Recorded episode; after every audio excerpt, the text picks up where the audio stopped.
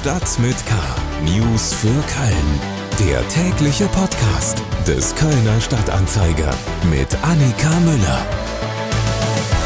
Hallo zusammen. Schön, dass Sie wieder in Stadt mit K reinhören. Hier geben wir vom Kölner Stadtanzeiger Ihnen ein tägliches Update zu Themen und Nachrichten aus und um Köln. Bevor wir starten, hierbei ein Hinweis auf unseren Sponsor. Dieser Podcast wird produziert mit freundlicher Unterstützung von NetCologne. Seit mittlerweile über 20 Jahren treibt NetCologne den wichtigen Ausbau der Glasfaserinfrastruktur hier in Köln und der Region weiter voran. Vielen Dank an NetCologne. Heute in Stadt mit K. Drogendealer auf dem Neumarkt. Und Stillstand beim Bauprojekt in Mülheim. Zuvor gibt's aber ein paar Meldungen in unserem Nachrichtenüberblick. Schlagzeilen. Das Kaffeelokal in Sülz muss Ende des Jahres schließen. Der Mietvertrag läuft aus und die Eigentümerin hat ihn nicht verlängert. Zu den Gründen schweigt sie. Die über die Schließung schockierte Betreiberin Katrin Fleischl und ihre Kunden vermuten jedoch, dass der Pachtvertrag nicht verlängert wurde, weil zwei Anwohner sich immer wieder bei der Eigentümerin über die Lautstärke beschwert hätten. Am Montagabend hat Oberbürgermeisterin Henriette Reker gemeinsam mit Vertretern der Stadtverwaltung, der Ordnungsbehörden, des Festkomitees Kölner Karneval sowie der Gastronomie beraten, wie der 11.11. .11. in Köln stattfinden kann. Die Stadt Köln plant, rund um die Veranstaltungsfläche auf dem Heumarkt Teile der Altstadt per Allgemeinverfügung mit einer 3G-Zutrittsregelung zu belegen. Die gleiche Überlegung gibt es für das Quartier Lateng. Die Bundespolizei hat in den letzten zwei Wochen bei Kontrollen am Köln-Bonner Flughafen zwei gefälschte Impfausweise sichergestellt. Seit Juni 2021 können die Beamten die auf dem Impfpass vermerkten Chargennummern der Impfdosen über das Paul-Ehrlich-Institut auf Echtheit überprüfen. Am 8. September fiel dadurch bei einer Einreisekontrolle eine 30-Jährige auf, die von London nach Köln geflogen war.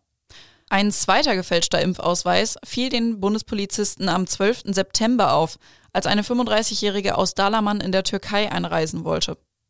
Beide wurden wegen Verstoßes gegen das Infektionsschutzgesetz angezeigt. Das war unser Nachrichtenüberblick. Kommen wir jetzt zu Themen, die wir etwas ausführlicher besprechen wollen. Kriminalität. Dass auf dem Neumarkt in Köln gedealt wird, ist wohl für viele kein Geheimnis. Aber wie laufen diese Deals ab? Verstecken sich die Protagonisten in dunklen Ecken oder passiert das Ganze auch im hellen Tageslicht direkt vor unserer Nase? Die KSTA-Redakteure Tim Stienauer und Detlef Schmalenberg haben in den letzten Tagen intensive Recherche betrieben und versucht, die Dealer auf dem Neumarkt ausfindig zu machen. Tim Stienauer ist mir jetzt per Internet zugeschaltet. Hallo Tim. Hallo Annika. Du hast ja einige Zeit auf dem Neumarkt verbracht. Ähm, wie groß ist denn das Drogenproblem da wirklich? Ja, du hast es richtig gesagt, dass auf dem Neumarkt gedealt wird. Das ist eigentlich jedem, der in Köln wohnt, klar. Das ist seit Jahren so oder seit Jahrzehnten. Kommt in Wellen. Mal ist es massiver, mal weniger massiv. Im Moment, das war unser Eindruck jetzt nach, nach ähm, mehrwöchiger Recherche, ist es wieder sehr intensiv. Wir waren an verschiedenen Tagen da, immer zu verschiedenen Uhrzeiten da. Und ähm, wir hatten den Eindruck, dass es eigentlich egal ist, wann man da hingeht.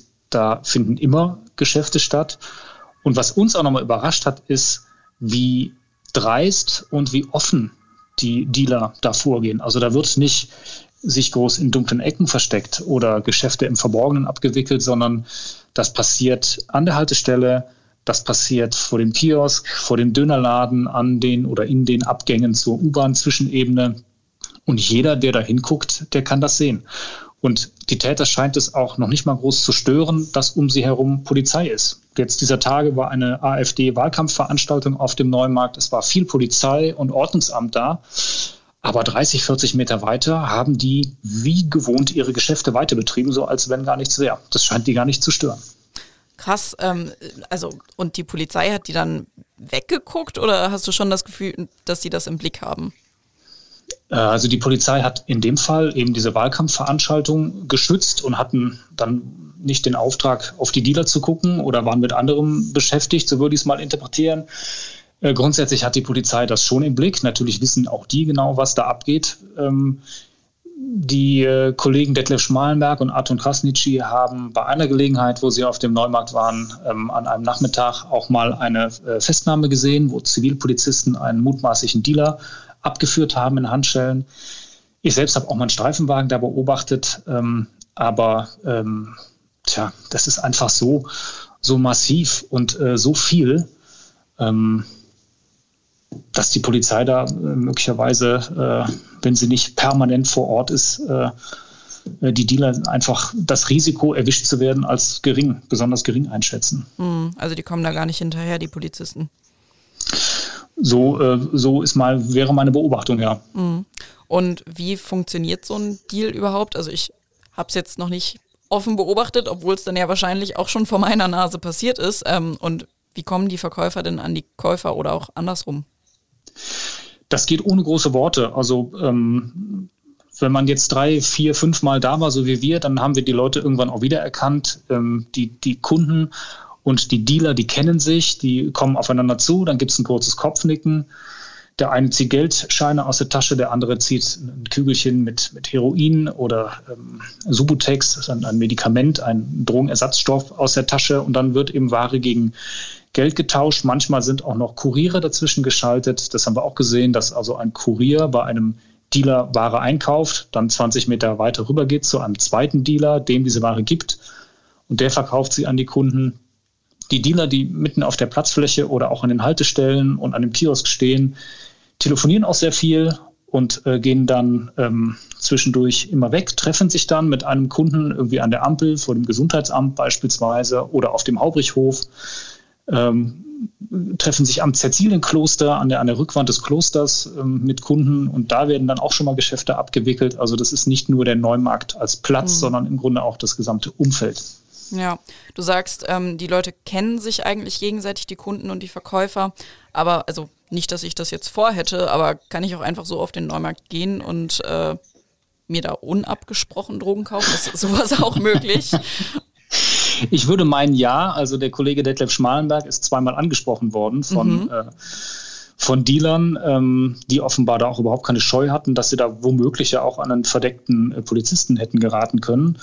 Ähm, äh, als Journalist, auch während einer Recherche, dürfen wir keine Drogen kaufen, auch keinen Scheinkauf machen. Deswegen können wir auch letztendlich nicht genau sagen, was da, mit welchen Drogen da genau gehandelt wird. Mhm. Ähm, das kann man dann halt auf die, dann doch nicht so genau erkennen. Und wie gesagt, kaufen dürfen wir es nicht. Ähm, aber unser Eindruck war schon, dass es äh, relativ problemlos möglich ist, da an Drogen zu gelangen, auch wenn man nicht unmittelbar in dieser Szene drin ist. KSDA-Redakteur Tim Stienauer über Drogendealer auf dem Neumarkt. Die ganze Geschichte und die Erfahrungen der beiden Redakteure können Sie auf ksta.de oder auch am Mittwoch im Blatt lesen. Köln. Ich muss jetzt mal was beichten. Ich wohne auf der Schelsig. Macht mir aber nichts, weil ich als Wahlkölnerin nie ganz den Zwist zwischen dem rechtsrheinischen und dem linksrheinischen Lager verstanden habe. Da ich auch kein Auto habe, schwinge ich mich gerade bei kurzen Strecken auf meiner Rheinseite gerne aufs Fahrrad und fahre dabei häufig über die Deutz-Mülheimer Straße. Dabei fällt immer wieder auf die riesige Baugrube und die verlassenen Industriehallen des Otto-Langen-Quartiers. Längst wachsen hier Pflanzen, Bäume und Wurzeln. Lokalredakteur Helmut Frankenberg hat sich das mal näher angeschaut und hängt jetzt bei mir in der Telefonleitung. Hallo Helmut. Hallo. Wir sprechen hier ja von mehreren verschiedenen Arealen, die auch verschiedene Eigentümer haben. Ein ziemliches Chaos eigentlich. Helmut, kannst du uns noch mal einen kurzen Überblick dazu geben? Das ist schwierig, wenn man nicht gleichzeitig auf die Landkarte guckt. Also wir haben es mit äh, sechs Eigentümern zu tun im Grunde. Im Zentrum befindet sich das geschichtsträchtige Otto- und Langen-Quartier, das man vom Vorbeifahren gut kennt, weil da diese ehemalige Hauptverwaltung von Klöckner Humboldt-Deutz steht, dieses große denkmalgeschützte Backsteingebäude. Mhm. Das wird die Stadt kaufen und hinter diesem Backsteingebäude befinden sich äh, viele alte Fabrikhallen, unter anderem die denkmalgeschützte Möhringhalle, die auch so vor sich hin verrotten und verfallen. Das Areal gehört noch dem Land. Die Stadt möchte es gerne haben. Ob sie es kriegt, weiß man nicht. Und drumherum können wir eben endlose Weiten, verlassene Baustellen, Einöde sehen. Das sind äh, die Areale, die privaten Investoren gehören. Die sollten bauen, tun es aber offensichtlich nicht.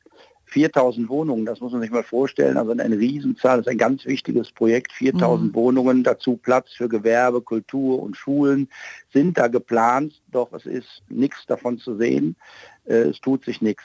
Okay, und kann die Stadt denn irgendwas tun, wenn sich da jetzt weiter nichts auf diesen Arealen tut? Ja, sie kann was tun. Es gibt äh, durchaus Daumenschrauben und Druckmittel, aber wir haben so eine grundsätzliche Haltung, die auch getragen wird von der Politik, trotz äh, anderer Mehrheitsverhältnisse nach der Kommunalwahl, also trotz grüner Dominanz. Die Stadt setzt weiter auf Dialog mit den privaten Investoren. Man möchte kooperieren, statt in die Konflikte zu gehen. Das hat man auch bei dem Streit um die KD-Hauptverwaltung schon gesehen, wo man mhm. eben nicht bereit ist, wirklich äh, mal die Muskeln zu zeigen. Ähm, das kann funktionieren, aber es birgt eben auch ein großes Risiko und das kann man eben zurzeit äh, beobachten in Mülheim, wo eben dann nicht gebaut wird, wo private Investoren äh, entscheiden, Dinge anders zu machen, als sie es eigentlich versprochen haben. Ja, nun ist aber ja immerhin das KHD-Gebäude bald in städtischer Hand und auch mit dem Landesgrundstück zusammen soll ja ein gemeinsamer Plan formuliert werden. Mhm. Wie sieht dieser Plan aus und was heißt denn da bald?